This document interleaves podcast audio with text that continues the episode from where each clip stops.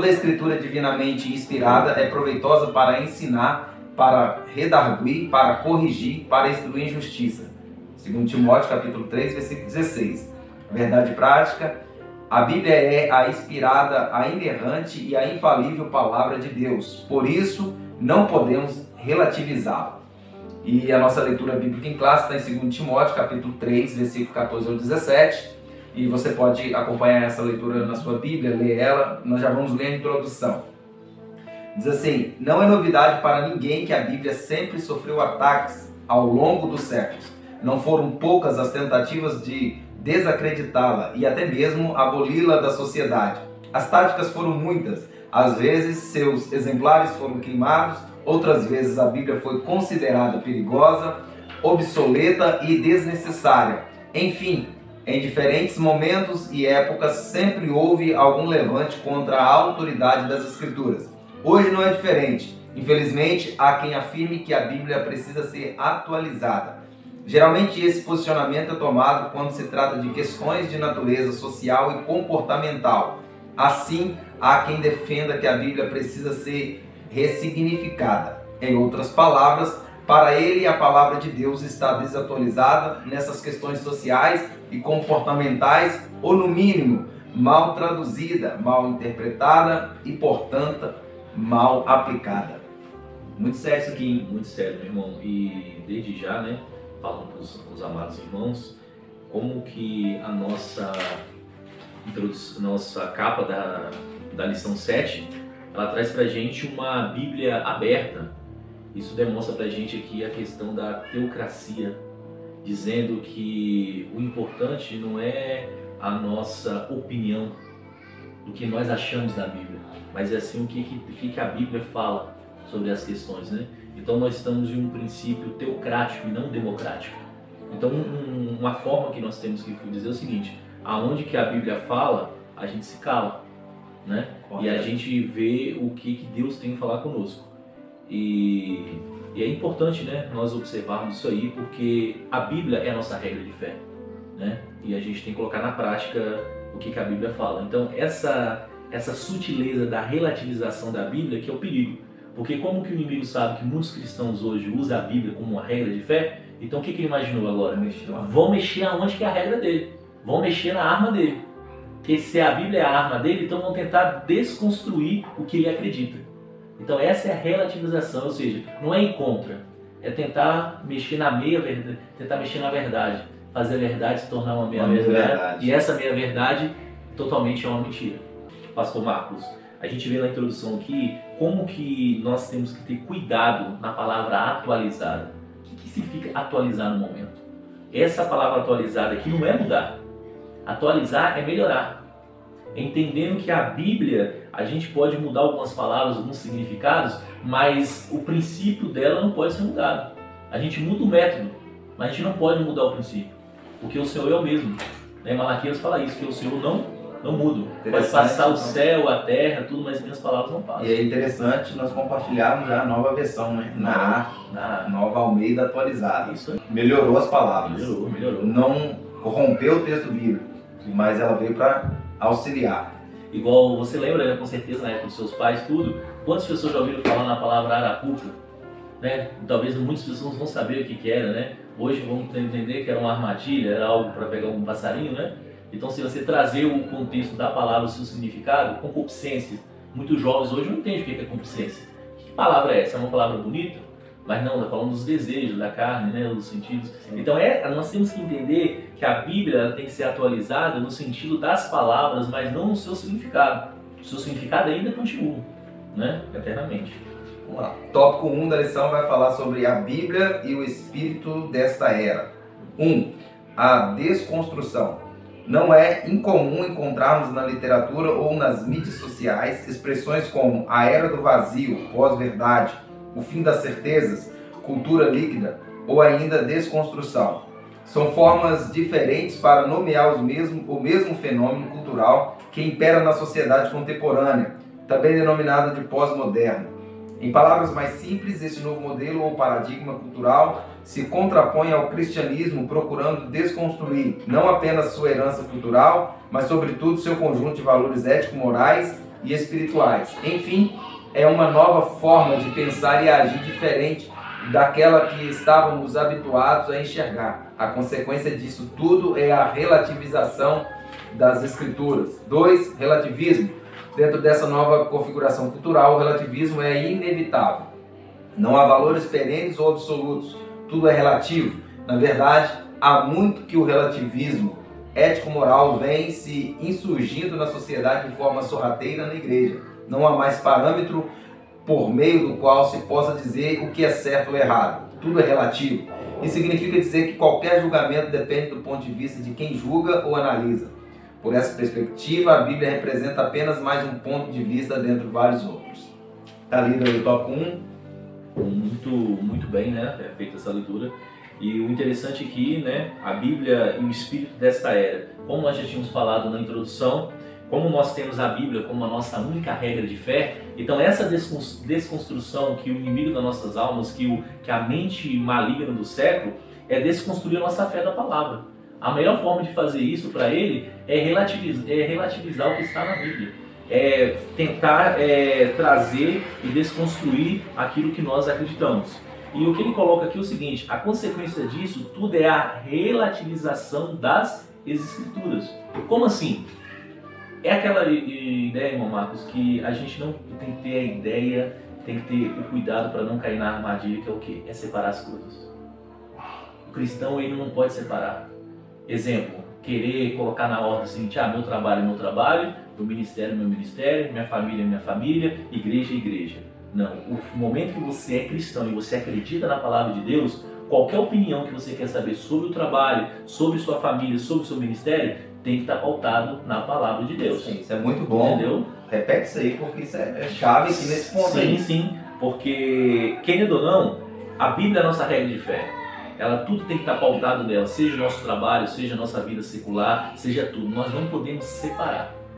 Essa ideia da relativização, ela está ligada na separação. É dizer o seguinte, não, o importante é que lá na igreja, que lá na minha família, estou bem, mas o meu trabalho lá é coisa que não tem outra coisa, não está ligado. Está ligado sim. Não pode ter relativização de lugar, nem relativização de ideias a nossa ideia é uma, é, uma, é, um, é, é pautada, é única nas escrituras. Então, o que é pecado no trabalho também vai ser pecado na igreja em qualquer momento. Tá? E um ponto que você leu aqui que é importante é o seguinte: uma questão que a gente coloca sobre a questão da relativização é o referencial. Né? A gente coloca o exemplo da pessoa, né? O, um ônibus que está em movimento. A pessoa que está parada no ponto de ônibus, ele olha, ele olha para quem está dentro do ônibus, o ônibus movimenta e eles estão em movimento. Mas quem está, os, os, dois passageiros que estão dentro do ônibus, um, um, um relação ao outro, eles estão parados. Mas como Deus não está, nos, não está no, no, no, o nosso Deus, nosso Salvador, o dono de tudo, Ele é o nosso referencial. O referencial não tem que ser uma ideia. Por mais que eu acho que isso não pode ser errado, mas a pergunta é o que, que Deus pensa sobre isso aí?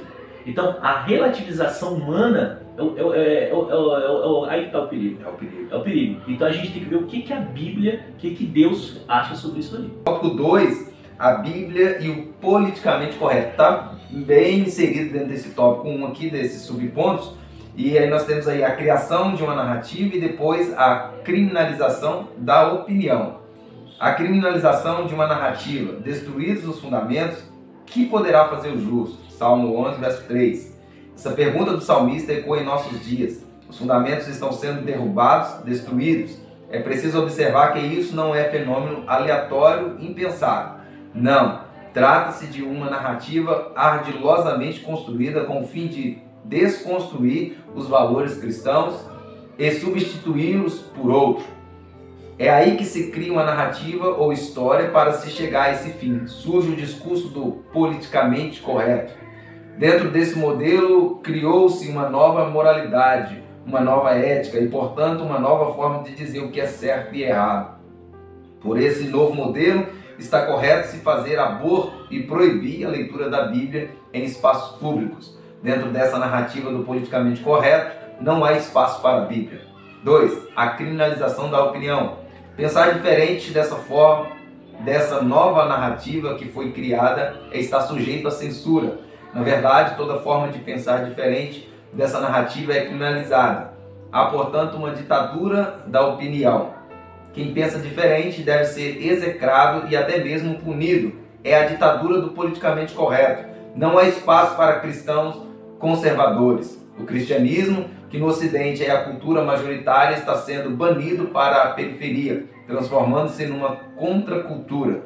No mundo todo, vemos sites cristãos conservadores sendo censurados e banidos. Isso é sério. Não, Marcos, aqui esse tópico 2 da lição é aonde que a gente vê o que nós estamos vivendo hoje. Nós estamos chegando num momento que eu não posso mais expor minha opinião do que eu acredito. Porque a Bíblia, ela, ela como nós já tínhamos comentado, ela, ela é teocrática. Ela não se preocupa com, com a opinião do que a pessoa acha. Ela vai relatar fatos. A Bíblia fala, exemplo, Davi é um homem segundo o coração de Deus. Mas isso não, não anulou a questão de Deus estar relatando os erros que Davi cometeu, né? colocando na Bíblia. Então aqui, essa questão que a gente colocou sobre essa, essa ideia do politicamente correto, nós estamos sofrendo isso por quê? Eu tenho que te. Eu tenho que falar de você, eu tenho que comentar sobre você, mas o ponto é que eu não posso te ofender. Eu, eu tenho que ser o politicamente correto, eu tenho que fazer o boa praça, eu não posso, assim, exemplo, vamos, eu vou conversar com você, talvez é alguém que está traindo a esposa. Então eu não posso lá pregar mais falar sobre adultério, que, que os adultos herdarão o inferno, não vão para o céu. Então, ou seja, o politicamente correto é o seguinte, deixe do jeito que você estou, você se cala, porque tudo que você for fazer para ofender alguém, você está fora da caixinha. Possivelmente esse, esse áudio, esse vídeo, essa lição, ela possivelmente futuramente isso aqui vai ser banido, vai ser excluído do, do, canal, porque nós estamos inferindo leis que, de acordo com o politicamente correto, nós estamos é, fora dos padrões estabelecidos. Por exemplo, é, vai entrar aí na criminalização da opinião, e quem estudou a lição 6, se teve curiosidade procurar alguma coisa no Google, se você não teve, vai lá, procura sobre gênero, o que é, o que é gênero, o que a Bíblia fala sobre é, gênero. Você não vai achar esse tipo de coisa esclarecendo. E quando você encontra, como no meu caso, um site da Primeira Igreja Batista foi hackeado, a página não está lá. Sério. Isso está muito sério. Pesquisa na internet. É, eles vão trazer ideias e conceitos no Google, lá quando você procura, sobre essa nova linguagem que está sendo formada. Você não vai achar os blogs, por exemplo, raramente você vai encontrar algum blog que está falando, que está debatendo essa ideia, porque foram, como vai dizer aqui nesse, nesse última criminalização da opinião, é, foram todos tirados do ar, não estão lá, é só procurar. Só procurar. E, e, dentro desses fundamentos, Marcos, foi falado que a lição, né, esse tópico que você falou, ele fala uma coisa importante funda os fundamentos cristãos estão sendo derrubados e destruídos. Então, sim, para poder implantar é, essas ideias articulosas na mente das pessoas, primeira coisa tem que tentar destruir a fé, tem que destruir a palavra. Então a gente vem de novo pedindo aos irmãos falando o seguinte: precisamos que os irmãos, que, o, que os obreiros, que todos os crentes participam das escolas bíblicas dominicais, que estudam a Bíblia, que medita nela, que tem prazer nela de dia, de noite, não deixar as redes sociais, não deixar é, pessoas que falam por, por, falar, que não têm um, um, uma experiência, né? Uma experiência bíblica, não tem uma experiência é, da fé cristã. Então nós estamos hoje aqui, mas nós somos pautados dentro da palavra de Deus. Então essa lição hoje que está falando sobre a, a, sutileza né, da relativização da Bíblia, é a gente estar tá aqui para mostrar que isso é real. Né? Chega alguns momentos hoje que o inimigo hoje usa, algumas pessoas usam a própria Bíblia para destruir a Bíblia. Né? A gente pode ver isso aí.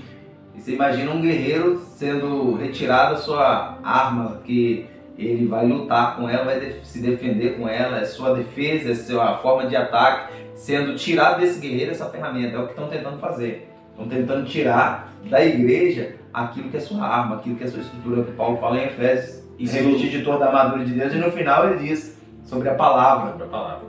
Isso é tão interessante, o pastor Marcos, é que como que o inimigo, com sua sutileza, o que, que ele pensa? a melhor forma de poder relativizar é destruir a célula máter, que é a família. É a família. Porque foi dada a autoridade ao, ao sacerdote, ao pai, de poder educar seus filhos. Quando a gente lá em Deuteronômio 6, você vê uma situação que ele fala ali de uma forma tão interessante, né? Que você tem que educar os seus filhos, eles levantando, eles andando, é, colocando a palavra nos umbrais da casa, dizendo que ao todo instante a palavra do Senhor tem que ser o quê? Tem que ser toda hora exposta. Então hoje nós podemos ver o seguinte, que isso chama a atenção de mim, chama a atenção sua, que nós, temos, nós somos pais, é que às vezes eu quero te chamar a atenção. Será que nós estamos ensinando os nossos filhos um caminho que deve andar? Porque se eu não exponho a palavra, o mundo lá fora expõe.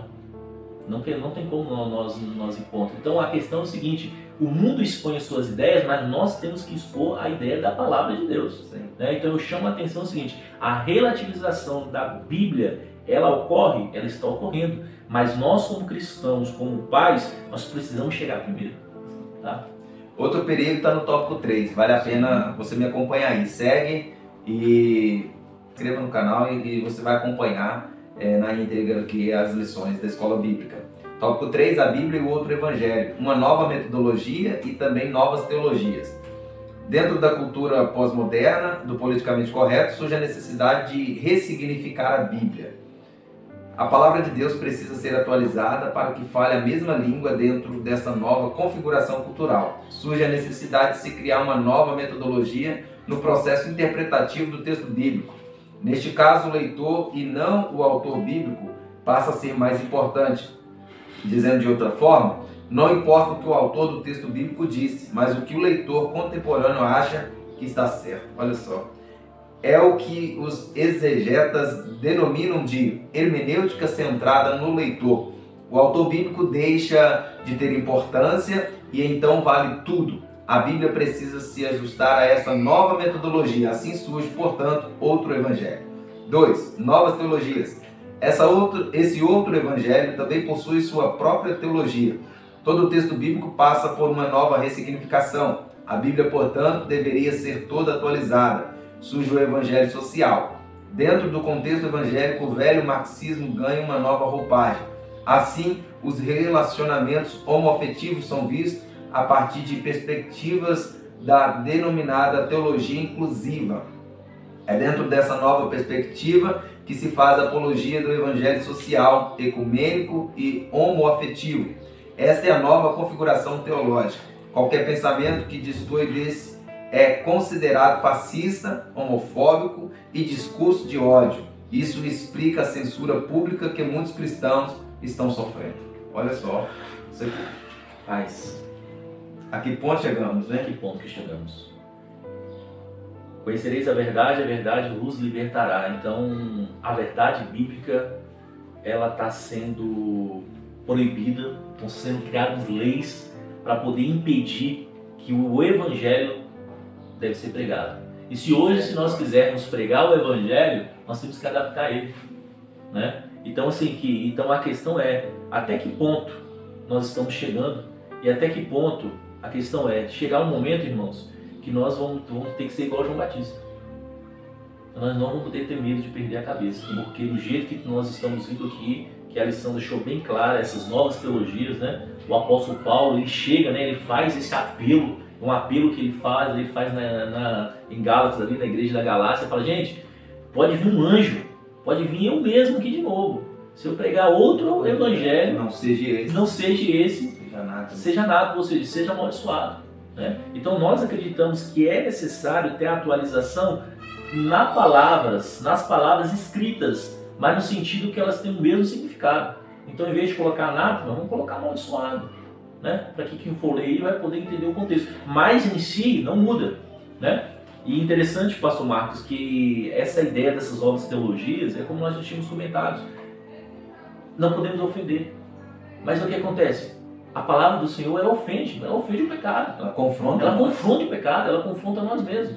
Então, quando nós estamos lendo aqui, nós estamos falando, a gente sente dor no coração, porque nós sabemos que o primeiro ouvido onde a palavra chega é o nosso, né? E nós sabemos o seguinte, então, como que Deus quer que todo mundo se salve, nós temos que falar a verdade.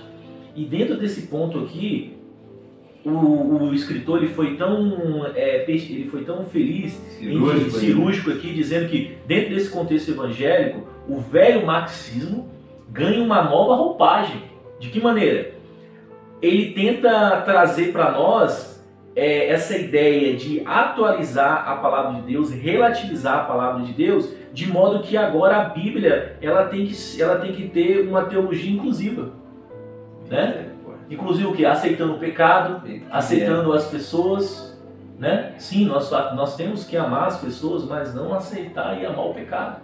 A Bíblia, a igreja, está aberta a todos, mas não está aberta a tudo. Né? Então isso é muito importante. Importante. No tópico 4, a Bíblia é sempre atual, palavra de Deus. 1. Um, revelada por Deus. Para o cristão, a Bíblia é um texto antigo como uma mensagem atual. Ela foi e sempre será relevante a razão disso é que a Bíblia é a revelação de Deus à humanidade. Deus revelou através das páginas da Bíblia. Qualquer tentativa de ressignificar ou atualizar a Bíblia, fazendo com que ela se ajuste a essa cultura contemporânea, deve ser rejeitada e vista como uma heresia. A Bíblia não pode nunca ser ajustada à mentalidade de uma cultura caída e, portanto, afastada de Deus. Os pregadores que levantaram essa bandeira apóstata, na verdade, devem ser vistos como falsos profetas às vezes parecem anjos de luz, mas na verdade pregam ensinos de demônio. O fim é afastar a humanidade da cruz de Cristo. 2. Inspirada por Deus. A Bíblia é a revelação de Deus e significa que ela tem origem em Deus e por ele foi inspirada. Paulo, o apóstolo, disse que toda a escritura é inspirada por Deus. Nenhum livro, por mais espetacular que seja, pode se colocar em pé de igualdade com a Bíblia. A razão é que a Bíblia possui inspiração divina as outras literaturas não. Alguém pode receber de Deus alguma iluminação para dizer ou escrever algo, mas ninguém pode dizer que foi inspirado por Deus da mesma forma que os escritores bíblicos, foram. Isto é o que faz a Bíblia ser diferente como obra literária.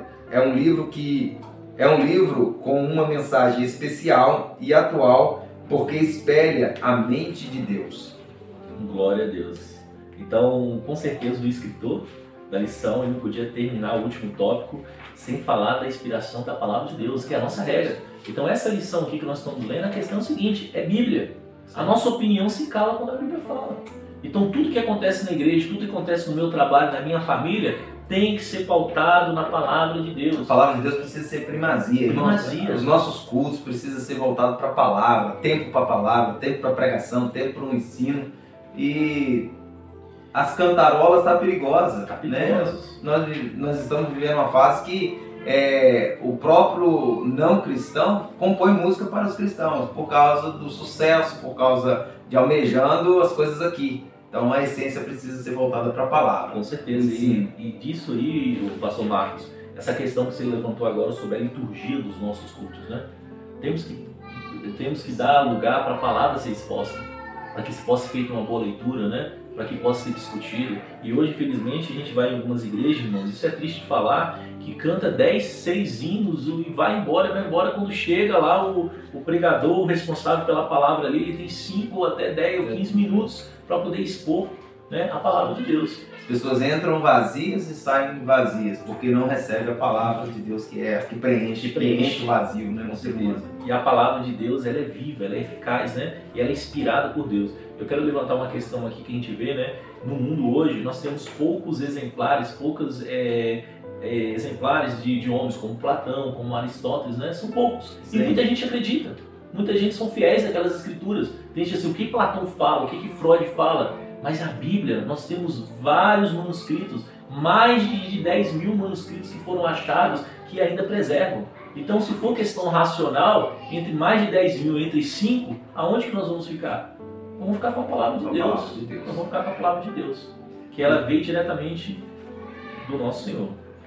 A conclusão diz assim: Vimos, portanto, nesta lição que há toda uma narrativa com o propósito de desacreditar a Bíblia. Para os defensores deste novo modelo cultural, a Bíblia não passaria de um livro obsoleto, produto de uma época e que, portanto, precisa ser atualizada.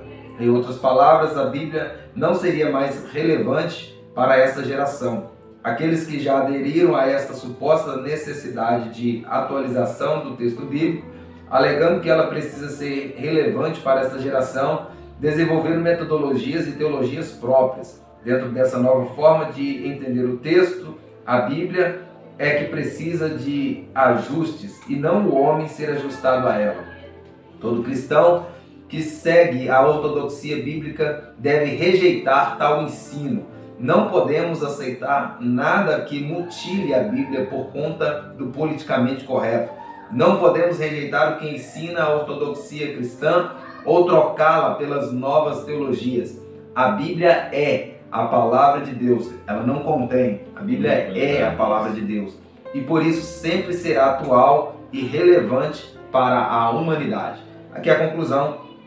O que você faz aí de resumo para a gente? Olha, a conclusão que chegamos aqui é, toca mesmo o que você acabou de dizer. A Bíblia ela não contém. Isso é muito importante, né? A Bíblia que ele, eles gostam de colocar isso que a Bíblia contém, né? Contém a palavra de Deus, né? Precisa observar. É, é, é sutil, sutil.